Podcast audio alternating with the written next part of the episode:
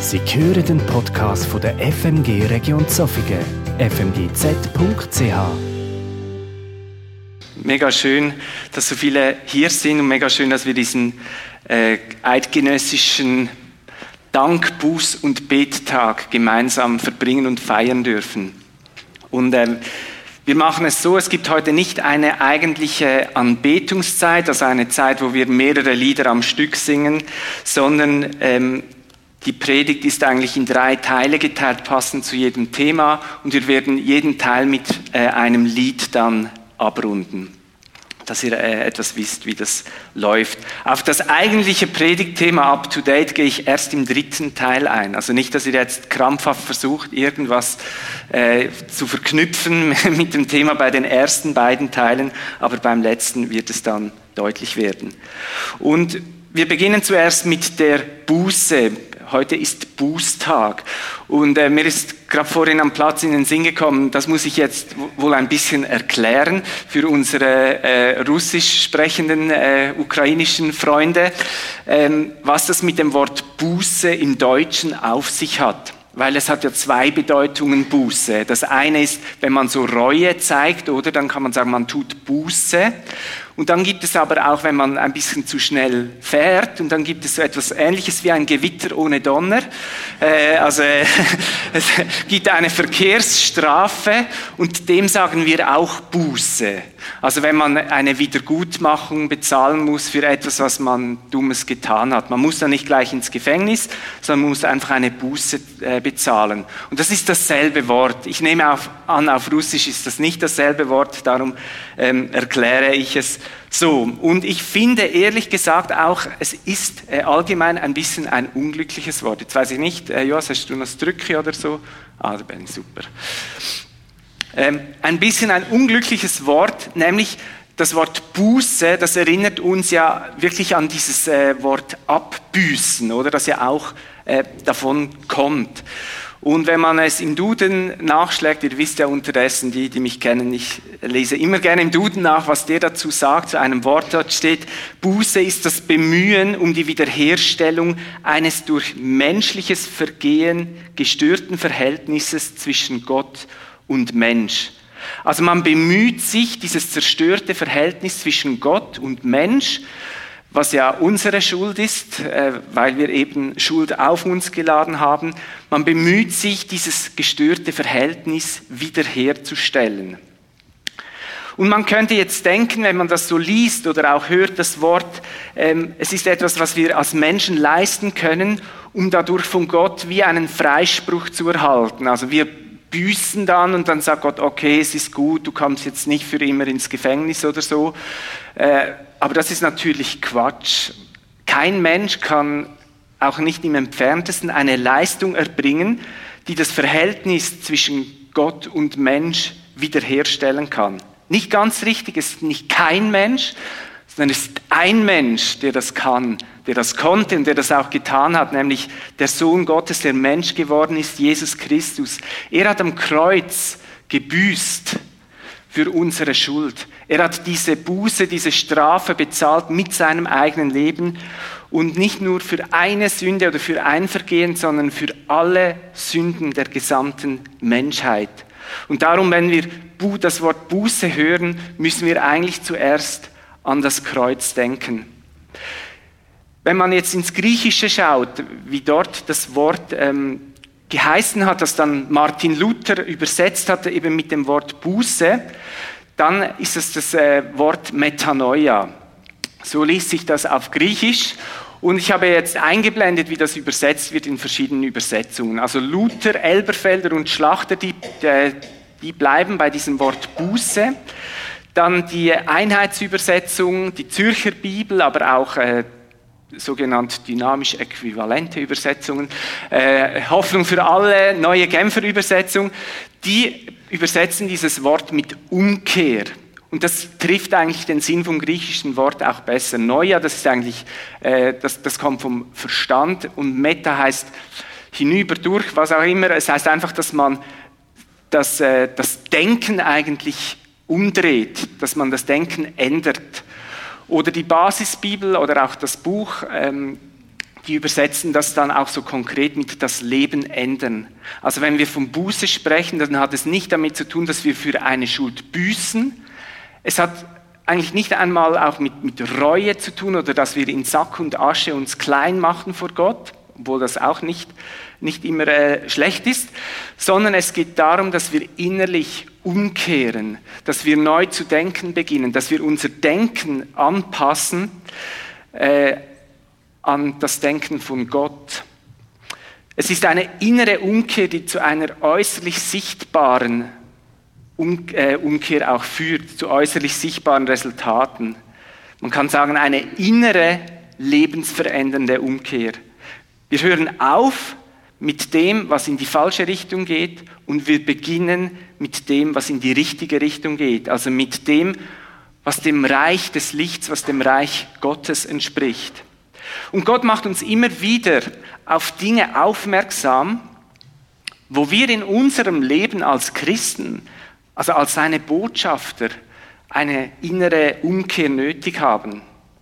Und vielleicht spürst du das in deinem Leben. Du spürst, es ist dran, dass ich in diesem Bereich umkehren muss, dass ich mich abwenden muss vom Bösen, von dem bösen Weg, wo ich unterwegs bin drauf. Ich muss mich umkehren und ich muss in diesem Bereich einfach wie Nägel mit Köpfen machen. Ich muss eine Entscheidung treffen und sagen, nein, jetzt höre ich auf, in die falsche Richtung zu gehen. Ich will jetzt mit der Hilfe Gottes in die richtige Richtung gehen. Aber wir tun uns ja manchmal schwer mit dieser Umkehr. Und äh, mein Vater äh, hat, hat, mir einen schönen Spruch gesagt, er hat den selber mal als Kind oder Jugendlicher irgendwo auf einem Kalenderblatt gelesen. Und äh, es ist ein sehr schöner Spruch, des Teufels liebstes Möbelstück ist die lange Bank. Der Teufel liebt es, wenn wir Dinge auf die lange Bank schieben und einfach immer so vor uns her und wir denken, ja, eigentlich ist das schon nicht so gut und so, aber ich habe noch so viel anderes zu tun und wir schieben das so vor uns her. Wir hören den Ruf Gottes und sagen, ja Gott, ich weiß ja, ich sollte doch, aber weißt du, und dann genau schiebt man es einfach so vor sich her. Aber ich lade dich, ich lade uns dazu ein, dass wir diesen Bußtag 2022 zum Anlass nehmen, um die längst überfälligen Dinge in unserem Leben anzugehen.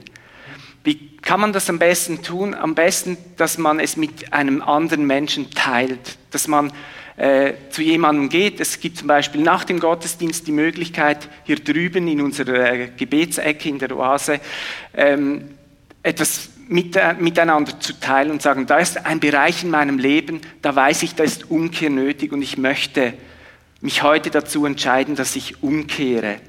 So bringt man die Sachen aus der Dunkelheit ans Licht.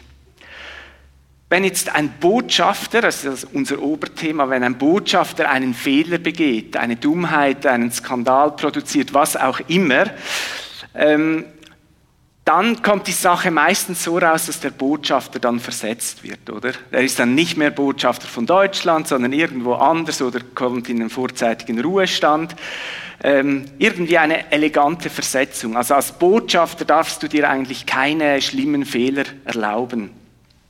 Aber im Reich Gottes ist es anders. Wenn jemand eine Dummheit begeht und die Sache kommt ans Licht und der Mensch bereut es und sagt, ich will umkehren, ich will das nicht mehr in meinem Leben, ich habe da etwas Dummes gemacht und ich will aufhören damit, ich will umkehren, dann ist die Reaktion im Reich Gottes nicht, dass man versetzt wird an einen anderen Ort oder stillgestellt oder was auch immer, sondern dann heißt es in der Bibel, dann wird ein Fest gefeiert im Himmel.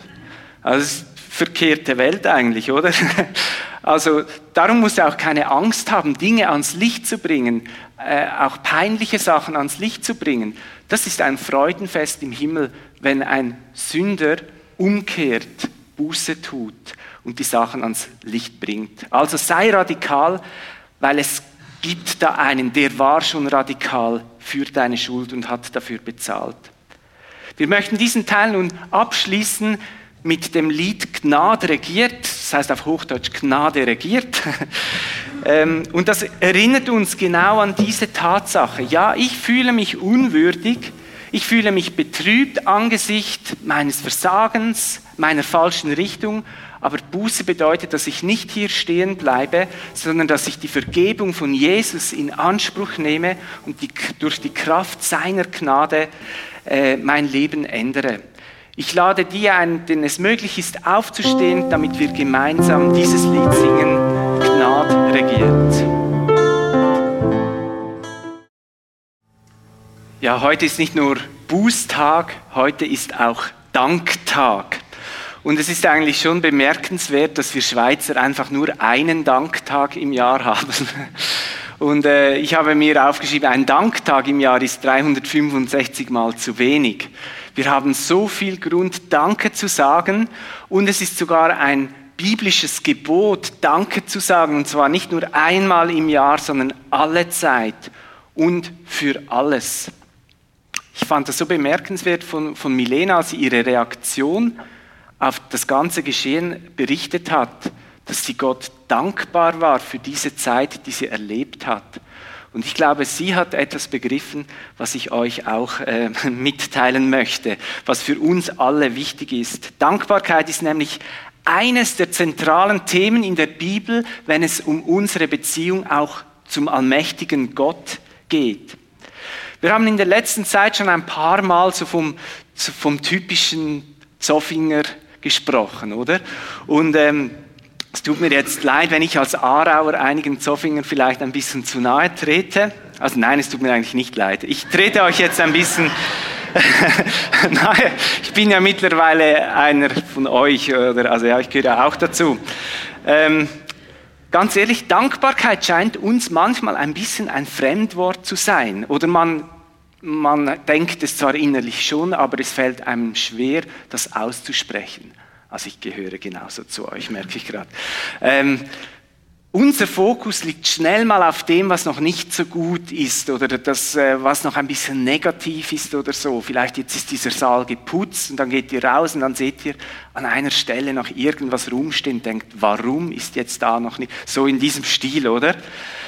Ähm, aber ich muss uns jetzt etwas äh, ziemlich Bedenkenswertes mitteilen, nämlich Menschen, die ihren Fokus auf das Negative richten, statt auf das Schöne, diese Menschen haben einen gewaltigen Haken. Nämlich auf Dauer ist man nicht gerne mit solchen Leuten zusammen. Das sind genau die Menschen, die man dann als Pfleger im Altersheim eben nicht so gerne pflegt. Und wo man froh ist, wenn man mit der Pflege fertig ist, weil alles nur negativ ist. Und ich gehe lieber wieder zu dem Mensch, dem es vielleicht genauso mies geht, aber der dankbar ist und der die Zufriedenheit im Herzen bewahrt hat. Dankbarkeit ist etwas, das ist für jeden Menschen wichtig, nicht nur für uns Christen oder für uns Botschafter des Himmelreichs. Aber für uns Christen hat Dankbarkeit noch eine zusätzliche, noch eine tiefere Dimension. Und das beschreibt David im Psalm 100, wir haben das gesungen heute äh, am Morgen als erstes Lied. Da heißt, oder da sagt, nein, es ist gar nicht David, was schreibe ich da? Äh, es ist einfach der Psalmist, der den Psalm geschrieben hat. Äh, der schreibt, tretet ein durch seine Tore mit Dank, kommt in seine Höfe mit Lobgesang. Wie Benny es geschildert hat, ein Lied, das man sang, als man in den Tempel ging. Äh, das sind die Vorhöfe gemeint vom Tempel, oder? Dass man da hineingeht mit Dank und mit Lob, nicht mit Negativen, nicht mit, ach, war das eine schwierige Reise und jetzt sind wir halt mal hier und jetzt schauen wir mal. Nein, man soll mit Dank durch diese Tore treten. Der Tempel in Jerusalem existiert nicht mehr, bis auf äh, eine Außenmauer. Äh, aber es existiert jetzt ein anderer Tempel oder besser gesagt, es existieren nun Millionen, Milliarden von Tempeln. Das ist jeder Mensch, der zu Jesus gehört, der ist jetzt ein Tempel des Heiligen Geistes, wie Paulus es nennt. Das heißt, du selber bist jetzt dieser Tempel und wenn du in diese, ähm, kann ich das am besten sagen, wenn du in diese Beziehung mit Gott treten möchtest, wenn du Kontakt aufnehmen möchtest mit Gott, und du der Tempel bist, dann heißt du musst in dich hineingelangen. Du musst in dein Inneres kommen. Und wir machen das meistens gerade so mit Flehen und Beten oder so. Das ist auch verständlich, je nach äh, Umstand, oder? Wenn also plötzlich Terroristen kommen, wie wir es vorher gehört haben, äh, ist für mich mal klar, dass die erste Reaktion ein Stoßgebet, ein, äh, ein Flehen, ein Beten ist. Aber in der Regel ist es so, dass wir Gott begegnen durch Dankbarkeit. Dankbarkeit ist eigentlich, äh, mit Dankbarkeit sollen wir durch diesen Hof treten und in dieses Innere gehen. Dank und Lob ist der Weg, der in unser Inneres führt, wo wir Gott begegnen. Und eben, wir versuchen oft, eine Abkürzung zu nehmen. Und wir kommen gleich mit Bitten und, oh Herr, du siehst, das ist nicht gut und das ist blöd. Und wir vergessen den Dank. Aber das ist der biblische Weg, dass wir mit Dank in die Gegenwart Gottes kommen. Selbst wenn wir eben auch äh, beten und flehen. Das sagt Paulus an anderer Stelle auch sehr schön. In Philipper 4, Vers 6 bis 7 sagt er den Philippen, sorgt euch um nichts, sondern bringt in jeder Lage betend und flehen eure Bitten mit Dank vor Gott. Und dieses mit Dank, das umfasst eigentlich diese ganze Situation. Er sagt, mit Dank treten wir vor Gott und dann bringen wir unsere Bitten und unsere, unser Flehen. Und dann schreibt er weiter, der Friede Gottes, der alles Verstehen übersteigt, wird eure Herzen und eure Gedanken in Christus Jesus bewahren. Genau das, was Milena vorhin berichtet hat. Dieser Friede Gottes hat sie bewahrt. Das ist eine unglaubliche Situation, wenn einer mit, also ich stelle es mir so vor, wenn einer mit der Pistole vor dir steht und da noch höhnisch ein Kreuzchen in der Hand hält. Aber sie war bewahrt geblieben durch den Heiligen Geist in ihrem Innern. Der Friede Gottes, der alles Verstehen übersteigt, hat sie bewahrt. Und vielleicht merkst du manchmal, wie dir dieser innere Friede, dieser Friede im tiefen Innen wie abhanden gekommen ist. Und dann kann es vielleicht tatsächlich daran liegen, dass du dieses mit Dank bei dieser Bibelstelle ausgeblendet hast, dass du immer nur mit dem Negativen zu Gott kommst, statt dass du mit Dankbarkeit vor ihn trittst. Und vielleicht ist heute ein Tag der Buße, also der Umkehr, der bewussten Entscheidung, ich will das ändern in meinem Leben. Ab heute will ich mit Dank vor Gott kommen. Ab heute will ich dankbar sein. Und darum wollen wir uns auch bewusst nochmals eine Zeit vom Dank nehmen, bevor wir uns dann mit dem Thema Gebet äh, noch beschäftigen. Wir singen auch dazu nochmal äh, ein Lied. Äh, auch das ist ein, ein wenig ein älteres, ich finde es eines der schönsten Lieder, das es überhaupt gibt. Es heißt, Hab Dank von Herzen her. Äh, hab Dank, du Heiliger, du gabst Jesus deinen Sohn. Und wenn wir gar keinen Grund mehr zum Danken finden, diesen Grund gibt es immer. Und darum lade ich euch wieder ein, aufzustehen, eure Herzen in Dankbarkeit auf Jesus, auf den Vater auszurichten und ihm dieses Lied von Herzen entgegenzusingen. Heute ist Bußtag, heute ist Danktag und heute ist Gebettag. Gebet, das ist Austausch mit Gott. Äh, aber Gebet ist viel mehr als einfach nur, ich richte eine Rede an Gott. Ich wende mich an Gott und sage ihm was. Sondern Gebet ist eigentlich ein Zwiegespräch. Es ist ein Austausch mit Gott. Oder wenn wir bei unserem Bild vom Botschafter bleiben, dann könnte man es so sagen. Gebet ist ein Austausch des Botschafters mit seiner Regierung. Das, äh, Gott wird ja oft in der Bibel als König dargestellt. Nicht nur er wird dargestellt, sondern er ist der König. Er ist sogar der König von allen Königen. Ähm, und darum wie als Botschafter dienen wir einer Regierung, wir dienen einem König. Und immer wenn ich von Regierung spreche jetzt, dann meine ich nicht irgendwie die Regierung zu Hause, sondern ich meine diese himmlische Regierung. Ich meine den Vater, den König von allen Königen und seinen Sohn Jesus.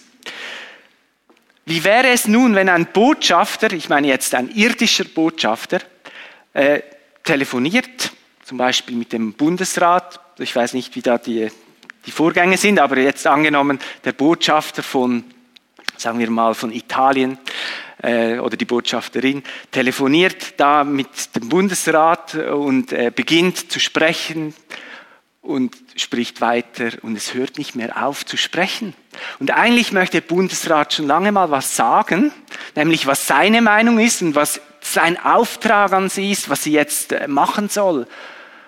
Aber sie spricht einfach die ganze Zeit weiter und hört gar nicht zu, was von der Regierung dann für Anweisungen kommen. Und ein Botschafter, der sein Amt so interpretiert, ich muss einfach alles berichten, aber nie zuhört, der wird nicht lange im Amt bleiben.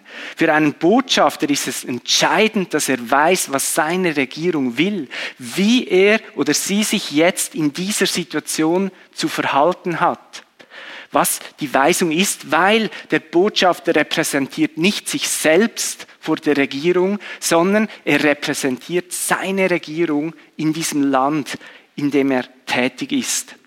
Und so ist es auch mit uns. Wenn wir zu Jesus gehören, das heißt, wenn wir ihn als Herrn und Erlöser angenommen haben, wenn wir diese Vergebung der Schuld, der Sünden in Anspruch genommen haben, wenn wir uns durch Jesus mit dem allmächtigen Gott haben versöhnen lassen, dann sind wir automatisch dazu berufen, Botschafter zu sein.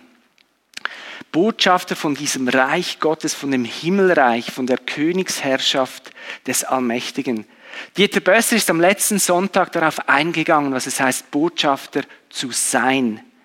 Und wer nicht dabei war, kann das sehr gerne nachhören. Das ist sogar auf Hochdeutsch äh, auf unserer Webseite äh, oder unserem Podcast. Äh, auf jeden Fall nachhören. Und er sagte etwas zur Queen. Ähm, die hat einen Satz immer wieder gesagt, nämlich We have to be seen to be believed. Das heißt, wir müssen gesehen werden, dass man uns glaubt, dass wir als glaubwürdig wahrgenommen werden. Ich muss mich sehen lassen. Und das hat sie ja unglaublich gut verkörpert, bis ganz, ganz, ganz kurz vor ihrem Tod. Und wenn man jetzt das auf Gott äh, ummünzt, äh, dann sagt er, ich muss gesehen werden, damit man mir glaubt. Aber ich werde nicht gesehen, indem ich mich äh, manifestiere, also indem ich irdische Gestalt annehme. Das hat Jesus gemacht natürlich. Aber Gott sagt, ich muss gesehen werden in meinen Botschaftern. Also wenn du zu Jesus gehörst, dann möchte Gott sich sehen lassen durch dich, damit man der Botschaft glaubt. Er will, dass die Botschafter sich zeigen, damit man der Botschaft, dem Evangelium, der guten Botschaft äh, glaubt. Man sieht Gott durch und in uns. Jesus hat uns als Botschafter seines Königreichs berufen, weil er will, dass dieses Reich, sein Reich in der Welt wahrgenommen wird. Das heißt, in deiner Familie, in deiner Nachbarschaft, an deinem Arbeitsplatz, in deinem Verein, wo auch immer du bist, Gott will, dass sein Reich durch dich sichtbar wird. Wir repräsentieren den Allerhöchsten und seinen Willen. Wir sind durch den Heiligen Geist mit einer unglaublichen Autorität ausgerüstet. Auch das haben wir gehört. Äh, der Heilige Geist war so stark in diesem Raum, dass dieser äh, Terrorist, der einen bösen Geist hatte, einfach nicht da bleiben konnte. Der musste einfach draußen rumtoben, weil einfach diese Präsenz von Gottes guten Geist so stark war. Wir sind durch den Heiligen Geist mit einer unglaublichen Autorität ausgerüstet, die wir in unsere, ich sage mal, Exilheimat hineinsprechen. Da, wo wir sind, verkörpern wir das Reich Gottes. Da, wo wir sind, verkörpern wir auch sein Gesetz, nämlich das Gesetz der Liebe. Spätestens jetzt müssen sich aufmerksame Leute von euch fragen, wann kommt er endlich zum Predigtitel? Das ist jetzt der Fall. genau. Die Predigt heißt ja up to date. Äh, warum ein englischer Begriff? Also ich kann euch beruhigen, auch der steht im Duden, also ist unterdessen eingedeutscht fast. Äh, aber up to date, das bedeutet eigentlich aufdatiert, auf dem neuesten Stand sein, auf dem Laufenden sein. Und hat in meiner, meiner Meinung nach einfach gut gepasst, auch für auf dem Flyer. Ähm, es geht mir bei diesem Up-to-Date um zwei Dinge. Nämlich einerseits, dass wir als Botschafter up-to-date sind, dass wir auf dem Laufenden sind, was um uns herum abgeht. Ich bin als Botschafter dazu verpflichtet, up-to-date zu sein, was um mich herum läuft. Und wir nehmen das, was um uns herum läuft, mit in die Beziehung, mit in unseren Austausch mit unserer Regierung, also mit Gott, dem König, dem Vater. Und nun, und das finde ich entscheidend, ist es wichtig, dass wir auch up-to-date sind, wie unsere Regierung diese Situation einschätzt und wie wir uns darin verhalten sollen. Ich muss auf dem Laufenden sein, was der Himmel denkt, was seine Einschätzung ist und was seine Anweisung ist für mich, wie ich mich nun in diesem konkreten Fall verhalten soll, was dran ist für mich. Jesus hat uns gelehrt, wie wir beten sollen. Er hat gesagt, wir sollen beten, dein Wille geschehe wie im Himmel, so auf Erden. Ja, Gott hat einen Willen, aber Gott ist im Himmel und wir sind auf Erden ausgerüstet mit seinem Geist. Also geht es darum, dass wir Gottes Willen erkennen und dann auf der Erde eben als seine Botschafter entsprechend diesem Willen leben. Wie kann ich jetzt up-to-date sein, wenn es um Gottes Willen geht? Und da gibt es natürlich den allgemeinen Willen. Wenn wir es wieder vergleichen mit dem normalen Botschafter auf Erden, äh, es gibt Gesetze in unserem Land und der Botschafter verkörpert in seiner Botschaft genau diese Gesetze seines Landes. Und dafür muss er nicht mit der Regierung Rücksprache halten, sondern ein guter Botschafter wird hoffentlich die Gesetze seines Landes kennen. Und auch wir, wenn es um den allgemeinen Willen Gottes zu erkennen geht, da brauchen wir kein Gebet, sondern da brauchen wir ein Buch. Da geht es darum, dass wir in der Bibel lesen, was ist der Wille Gottes. Zum Beispiel, wenn jemand mich anfeindet, dann muss ich nicht noch nachfragen, soll ich jetzt diese Person segnen oder nicht? Was ist dein Wille Gott? Soll ich sie jetzt segnen oder nicht? Nein, da muss ich einfach wissen, äh, Lukas 6, äh, Abschnitt 33, Paragraph sowieso, da steht. Nein, ich weiß nicht, ob es 633 ist, das könnt ihr da zu Hause dann nachlesen, aber da steht, liebt eure Feinde, segnet die euch fluchen. Das ist Gottes allgemeiner Wille für all unsere Feinde. Ganz egal, ob das dein Chef ist, ob das, das getraue ich mich jetzt nicht zu sagen, äh, ist, spielt keine Rolle. Das ist Gottes allgemeiner Wille liebt eure Feinde, segnet die euch fluchen. Das ist der allgemeine äh, Wille Gottes. Aber Gott hat auch einen spezifischen Willen. Was ist jetzt genau in dieser Situation dran? Wie sieht das jetzt mit Gottes Willen in dieser Situation ganz praktisch aus? Ja, für, für einen Botschafter ist es entscheidend, eben zu wissen, was die Gedanken der Regierung sind und wie er sich jetzt zu verhalten hat, ob jetzt Reden oder Schweigen angesagt ist, ob jetzt Protest äh, oder Zustimmung folgen soll, ob man die diplomatischen Gespräche jetzt intensivieren, fortführen soll oder ob man sie sogar abbrechen soll. Und genauso ist es für uns als himmlische Botschafter wichtig, dass wir up-to-date bleiben. Die Frage stellt sich, wie können wir an diesen spezifischen Willen Gottes wahrnehmen? Und genau dazu ist der Heilige Geist da. Der Heilige Geist will uns in alle Wahrheit führen. Er will uns zeigen, was der konkrete Wille Gottes in dieser Situation ist. Darum ist es so wichtig, dass wir unsere Beziehung zum Heiligen Geist auch pflegen. Je besser wir ihn kennen, desto besser können wir seine Stimme vernehmen. Und genau mit diesem Thema haben wir uns ja in den letzten Monaten, ja sogar Jahren intensiv beschäftigt. Der Heilige Geist spricht auf so viele verschiedene Arten zu uns. Durch Träume, Eindrücke, Bibelstellen, Umstände, Gleichnisse aus dem Leben, Gleichnisse aus der Natur, durch andere Menschen. Ihm sind wirklich keine Grenzen gesetzt, weil er Gott ist, weil er unendlich vielfältig ist. Aber für uns geht es darum, dass wir wie auf Empfang gehen, dass wir den Heiligen Geist fragen, Gott, was ist dein Wille in dieser Situation? Welches ist die Botschaft, die ich als Botschafter jetzt in diese Situation hineintragen soll? Und ich habe letztens in einem Buch äh, den Satz gelesen oder, oder einen ganzen Abschnitt gelesen, dass wir als Christen oftmals viel zu schnell beten im Sinn von, wir schießen einfach gerade mal drein mit Bitten und Flehen und so und hören eben gar nicht zu. Und ich fand diesen Abschnitt so gut, er hat mich so zum Nachdenken gebracht, dass ich den mit euch teilen möchte. Ich möchte euch das vorlesen. Allerdings ist das Buch auf Englisch, es heißt Crafted Prayer und ist nur auf Englisch erhältlich und darum habe ich einen kleinen Abschnitt daraus übersetzt.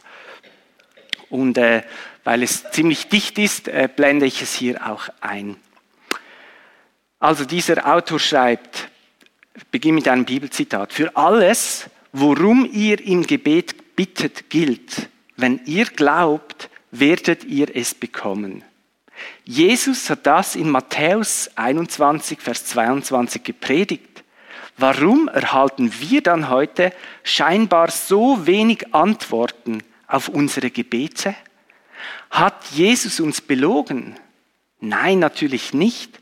Das Problem muss also bei uns selbst liegen. Wir glauben nicht, was wir beten. Das Gebet, wie es heute in den meisten Kirchen gelehrt wird, funktioniert nicht. Die meisten von uns sind in der Tradition aufgewachsen, dass wenn etwas Schlimmes passiert, sofort gebetet werden muss. Eben dieses Beispiel mit ähm, das Milena gebracht hat, da verstehe ich das auch völlig. Also das gibt es auch. Die Stoßgebete, die müssen auch sein. Das ist auch biblisch. Aber einfach grundsätzlich, oder? Die Tradition, wenn etwas Schlimmes passiert, muss man sofort beten. Das scheint vernünftig und angemessen zu sein. Aber genauer betrachtet behindert es Gottes Kraft, sich für uns einzusetzen. Meine Erfahrungen in Gemeinden und Freundeskreisen haben mir gezeigt, wenn wir zu früh beten, beten wir gewöhnlich im Unglauben.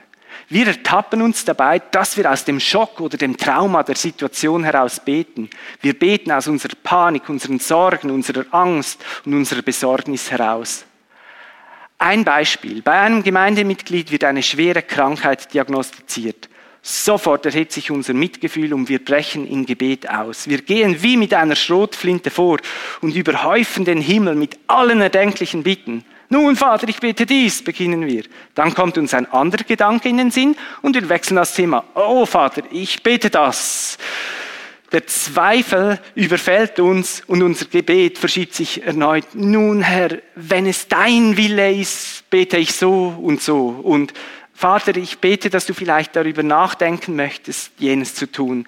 Unsere Liebe zu der betreffenden Person veranlasst uns, Gott daran zu erinnern, wie wertvoll er oder sie für ihn ist. Herr, du weißt, dass er wirklich ein treuer Diener ist. Gott muss sich nun durch einen Schneesturm von Gebeten wühlen, die innerhalb weniger Minuten aufgewirbelt werden. Ein Sturm, der sich noch verdichtet, wenn es mehr als einen Beter gibt. Man kann Gott durchaus nachfühlen, wie er da sitzt und denken muss, was ist das? Multiple Choice. genau, weil irgendeines dieser Gebete geht dann ganz bestimmt in Erfüllung, oder? Äh, ich fand, das äh, ist natürlich äh, etwas übertrieben auch, aber es hat mich wirklich nicht nur zum Schmunzeln gebracht, sondern auch zum Nachdenken. Ja, wir, wie beten wir eigentlich? Haben wir wirklich diesen Schrotflint, diese Schrotflintenmentalität, wenn wir beten? Einfach möglichst viele Schüsse und irgendeiner geht dann schon. Und dann wird irgendein Gebet wird dann schon erhöht. Und ich habe mich gefragt, wie hat es denn Jesus gemacht? Und Jesus betont immer wieder, wie er im Einklang mit dem Willen des Vaters gelebt, gelehrt, äh, gewirkt hat. Äh, er nahm die Situation, die ihm begegneten, mit in seine Beziehung, in sein Zwiegespräch mit dem Vater, er hat sich immer wieder zurückgezogen zum Gebet, nicht nur um seine Anliegen zu bringen, sondern um Weisung zu empfangen, um den Willen des Vaters zu erkennen, was ist jetzt dran. Und in Johannes 5.30 hat er gesagt, ich kann nichts von mir aus tun. Ich urteile so, wie ich es vom Vater höre. Ich folge nicht meinem eigenen Willen, sondern dem Willen dessen, der mich beauftragt hat. Und das, finde ich, ist dein Wille geschehe in Reinform. Gott möchte uns in seine Pläne einbinden. Er möchte mit uns sein Reich bauen. Wie es Dieter am letzten Sonntag gesagt hat, es geht nicht in erster Linie darum, dass wir etwas für Gott tun, sondern dass wir es mit ihm tun. Wir sind Teilhaber seiner Weisheit. Wie kann das nun praktisch aussehen? Ich habe so einige Punkte notiert, die uns vielleicht helfen können. Also das erste ist, wir nehmen eine Situation um uns herum wahr und wir nehmen das in, ins Gebet. Wir bombardieren Gott aber nicht gleich mit dem Anliegen, sondern wir beginnen damit, unseren Dank ihm gegenüber auszusprechen, unser Lob ihm gegenüber äh, auszusprechen. Eben kommt in sein Tor mit dankbarem Herzen, zieht ein in seine Höfe mit Lobgesang. Wir nehmen uns das zu Herzen. Dann nehmen wir uns Zeit, um auf seine, also, und dann können wir es ihm sagen, also eigentlich weiß er es ja schon, aber äh, wir können es ihm sagen, das ist also durchaus auch biblisch. Ähm, Herr, du weißt um diese Situation. Was ist dein Wille in dieser Situation? Und dann nehmen wir uns Zeit, um auf seine Stimme zu achten. Wir hören, wie uns der Heilige Geist leitet, wie wir für diese äh, Situation beten sollen. Und dann, das finde ich ein wichtiger und hilfreicher Punkt, halten wir das fest, was wir empfangen haben. Vielleicht äh, macht ihr es wie meine Mutter, die hatte ein Gebetstagebuch und da hat sie alles äh, hineingeschrieben. Wir schreiben auf, was wir empfangen haben, damit wir es auch nicht gleich wieder vergessen. Oder dass wir uns auch festhalten können, sagen, Gott, du hast gesagt. Vielleicht korrigieren oder ergänzen wir auch Dinge, die wir schon früher empfangen haben. Vielleicht merken wir plötzlich, wie, wie der, der Heilige Geist es noch präzisiert oder, oder äh, sagt, du hast es bis jetzt falsch verstanden. Ich meine es so und so. Dann können wir das auch noch korrigieren.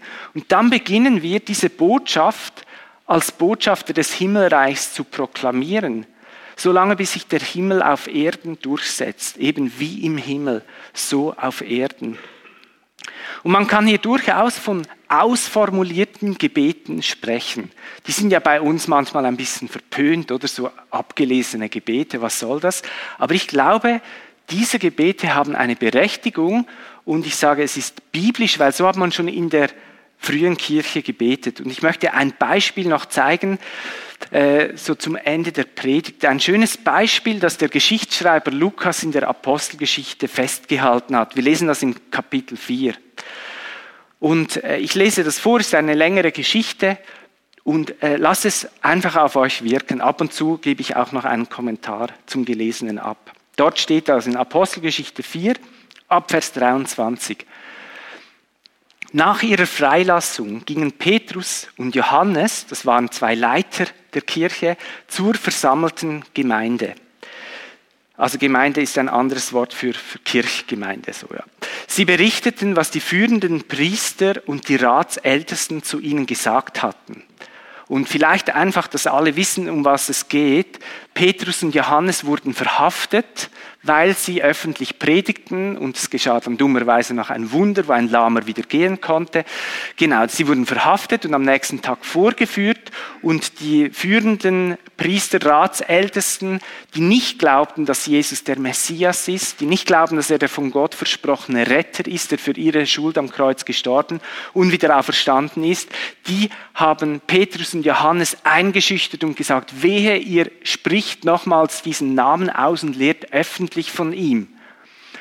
Und Petrus und Johannes haben sich nicht einschüchtern lassen, weil dieser Gelähmte ja dummerweise jetzt laufen konnte und jeder Mann in der Stadt den Gelähmten kannte, weil er schon seit Jahren dort bettelte, konnten die nichts mehr sagen und haben sie entlassen, aber sie nochmals versucht einzuschüchtern.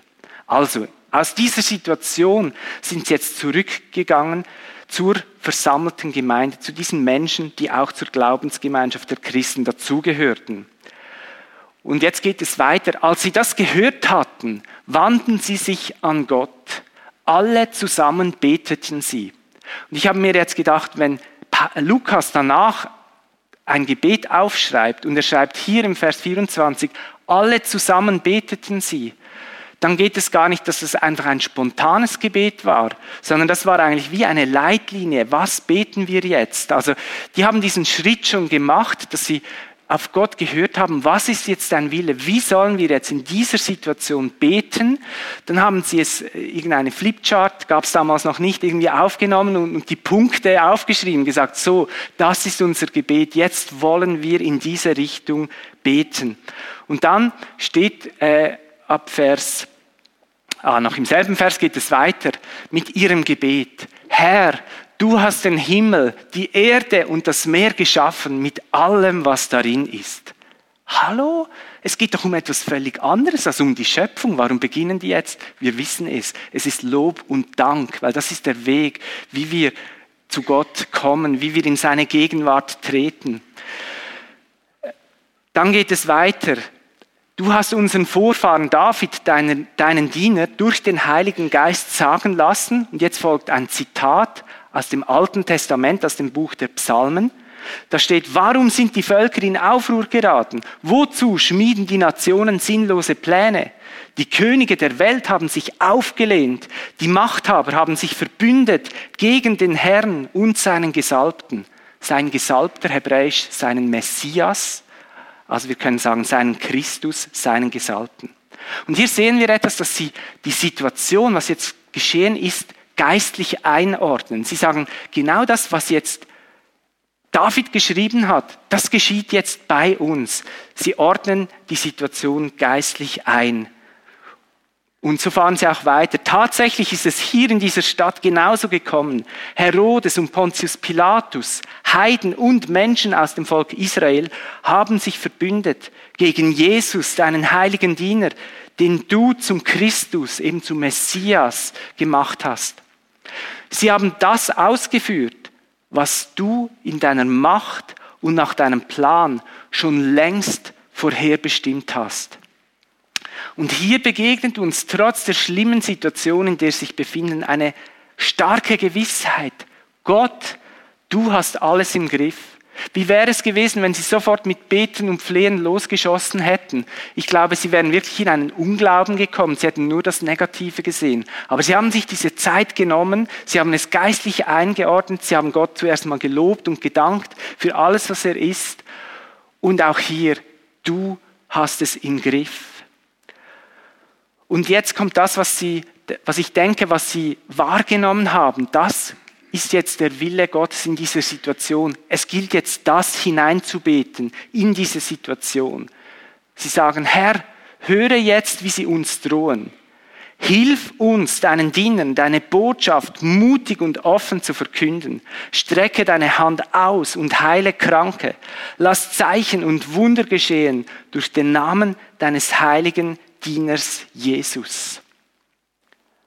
Nachdem sie so gebetet hatten, bebte die Erde an dem Ort, wo sie versammelt waren. Der Heilige Geist erfüllte sie alle und sie verkündeten das Wort Gottes mutig und offen. Sie haben irgendwie erkannt, dass das ist der Wille Gottes in dieser Situation, dass wir mutig und offen weiter verkünden. Sie haben das gebetet und Gott ließ seinen Willen auf Erden geschehen, wie es im Himmel schon war. Wir wollen uns jetzt vor dem letzten Lied noch eine kurze Zeit der Reflexion nehmen und selber fragen, wie steht es um meine Gebete? Bete ich nur aus der Not heraus?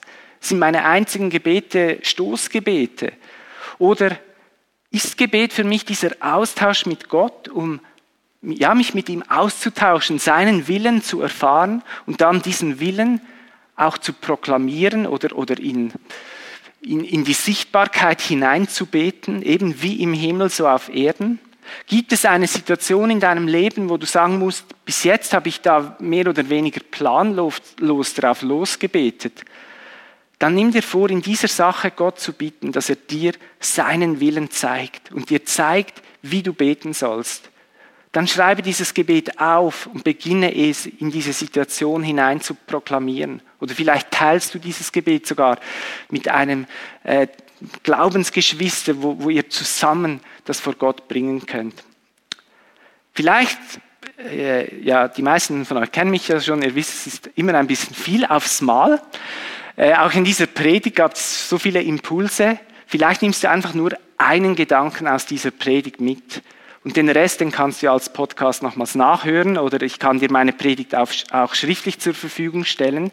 Und ich möchte einfach nochmals diese drei Punkte, die wir äh, heute Morgen gesehen haben, einblenden. Und dann haben wir, wie gesagt, diese Zeit der Reflexion. Wir werden auch musikalisch begleitet. Und dann lade ich euch ein, wenn wir dann mit dem letzten Lied zu singen beginnen, nochmals aufzustehen und das Gott so zuzusingen. Also diese drei Punkte, die wir heute gehört haben, eben zum Dankbuß Bettag 2022 ist noch eine Webseite eingeblendet. Da kann man heute Nachmittag weiter beten. Um 15 Uhr gibt es da äh, einen Livestream oder man kann auch an ganz viele verschiedene Orte in der Schweiz gehen, um weiter zu beten. Ähm, aber diese drei Punkte heute Morgen, Buße, der Gedanke, den ich euch mitgeben möchte, schiebe deine innere Umkehr nicht auf die lange Bank. Zum Dank mach es dir zur Gewohnheit, mit Dank vor Gott zu treten.